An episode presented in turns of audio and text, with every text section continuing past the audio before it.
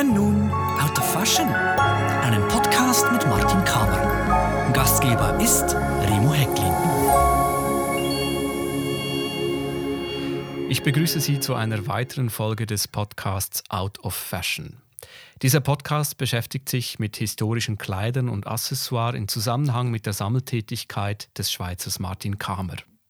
Anfang der 1980er Jahre machte Martin Kamer seine Leidenschaft für Mode und Modegeschichte zum Beruf. Mode erfindet sich wieder und wieder neu, manches gerät mal aus der Mode und wird Jahre später auf einmal wieder stylisch und modisch. Ich sitze jetzt zusammen mit Martin Kamer in dessen Bibliothek, in seiner Wohnung in Zug in der Schweiz. Lieber Martin, wie findest du diese historischen Kleider, die du in deiner Sammlung hast? Wo kaufst du ein?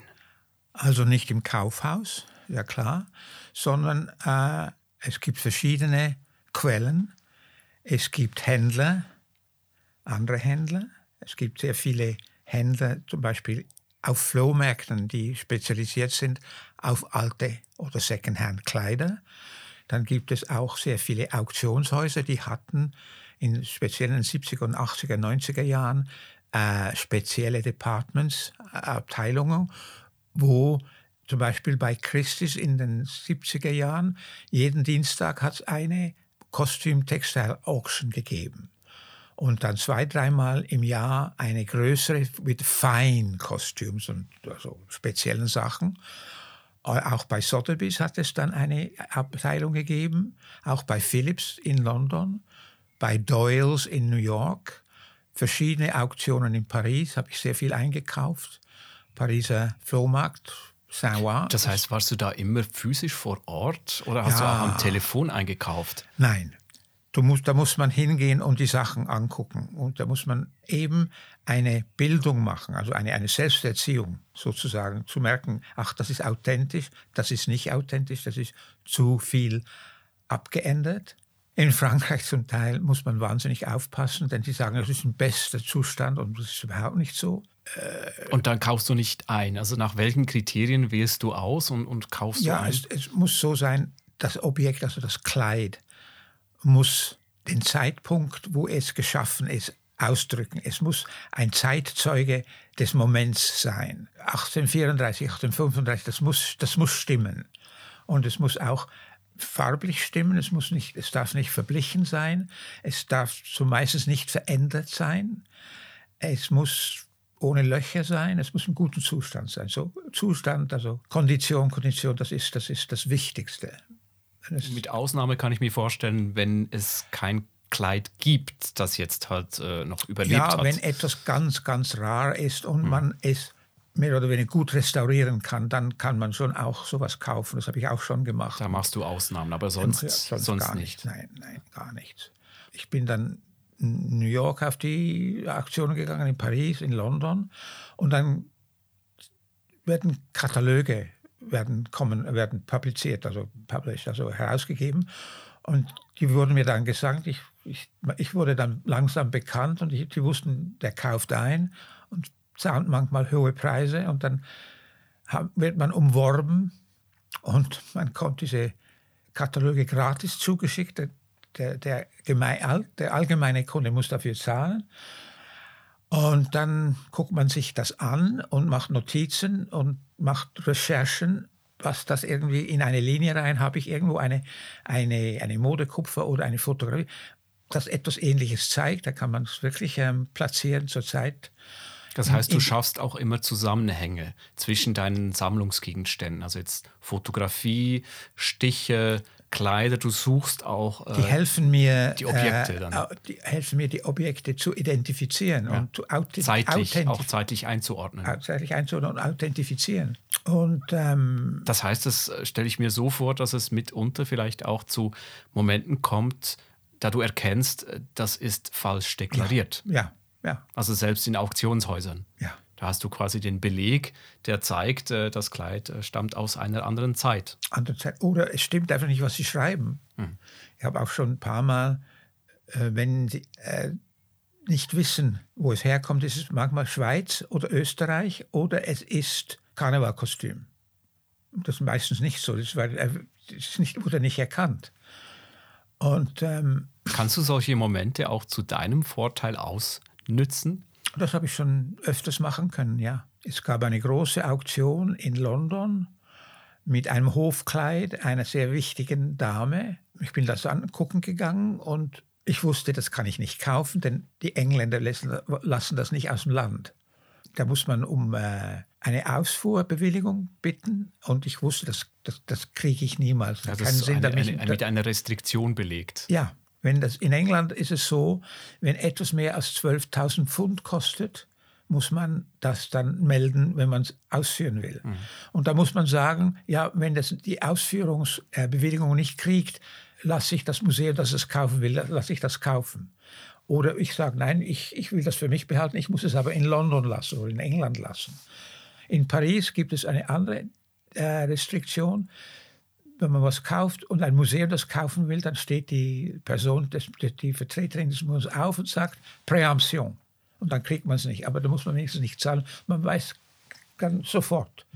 In London weiß man das manchmal für Monate nicht. Also das sind andere Vorgehensweisen. Ah, total andere Vorgehensweisen. Zum Beispiel in London da habe ich auch schon mal was gekauft, sehr teuer, und wollte es dann ähm, ausführen. Und dann hat ein Museum gesagt, nein, wir wollen es kaufen. Und da habe ich dem Museum telefoniert und Sie, ich, ich bin, das ist zum Verkauf. Und ich möchte gerne 10% mehr dafür haben und so. Eine Provision. ne? Eine Provision. Und sagt die, nein, wir können das ganz billiger, wir können das billiger kaufen. Wir, Sie könnten das eigentlich kaufen für den Preis, das ich bezahlt habe, den ich bezahlt habe. Und da habe ich gesagt, nein, nein, wir können, das, wir können das anders machen. Ich verkaufe das zuerst. Lass es in London, verkaufe es zuerst und dann wird der Verkaufspreis zum neuen Preis. Dann ist es dann auch passiert. Das Museum, ein Museum in Japan hat das Objekt gekauft und das Museum hatte das Geld nicht und muss, das ist dann nach Japan gegangen. Aber ich hätte es ganz billiger kaufen können. Wenn du in den 80er Jahren Kleider gekauft hast und diese Kleider von A nach B, jetzt beispielsweise von London nach New York, transportiert hast, wie ging das damals vonstatten? Musstest du da auch mit dem Zoll alle diese Formalitäten aushandeln und, und, und, und, und ausfüllen? Aber sicher. Aber in Amerika ist es viel einfacher. Wenn ein Objekt über 100 Jahre ist, zahlt man keine ein ein Einfuhrsteuer. Das ist eine Antiquität. Und da ich ja meistens mit, ich, früher hatte ich noch gar keinen Bezug zu Haute Couture. Ich habe dann nach einer Zeit sehr viel mit amerikanischen Museen angefangen zu arbeiten. Zuerst mit dem Metropolitan Museum, dann mit dem Brooklyn Museum. Die hatten auch eine große Kostümabteilung. Und da musste ich einen Broker, einen Customs Broker heißt das, einen, einen äh, Zollagenten anstellen. Da musste ich eine Liste machen, was ich da was ich brauche, was ich und zum Teil auch ähm, Rechnungen vorzeigen. Ähm, da konnte man einen, eine, eine Inspektion machen lassen, gerade am Zoll. Da ist der Zollinspektor Zoll, äh, vom Zollamt an den, an den Zoll im Flughafen gekommen. Ich habe dann alles ausgepackt, gezeigt und dann hat die, hat die äh, Zollbehörde mir dann sofort die, das Erlaubnis gegeben, das mitzunehmen. Und das ist mir einmal passiert. Äh, da war eine große Schulklasse von französischen Kindern vor uns. Und Wir mussten dann so ein Einreiseformular ausstellen. Und das war ein kompliziertes. Die haben alle also das Ding immer falsch ausgestellt. Und da waren die amerikanischen Zöllner, also die, ja, die am, Pass, am Passport ähm, gar nicht kulant. Die hatten alle Kinder zurückgeschickt, die mussten das alles neu ausfüllen, und wir sind dahinter gestanden und haben eine Stunde gewartet. Die Kinder wollten nach Disneyland in Florida. Die, die wollten nicht in, in Amerika bleiben, die wollten zu ihren Mami und Papi zurück in Paris. Auf jeden Fall war das dann sehr spät und die, der, Gott sei Dank war der Customs Agent noch da. Und dann kommt die Zöllnerin und sie, kaut- sie, sie, sagt, sie guckt sich das an und sagt, das ist doch gar nicht alt, das kann nicht sein, das gibt's, das gibt's nicht.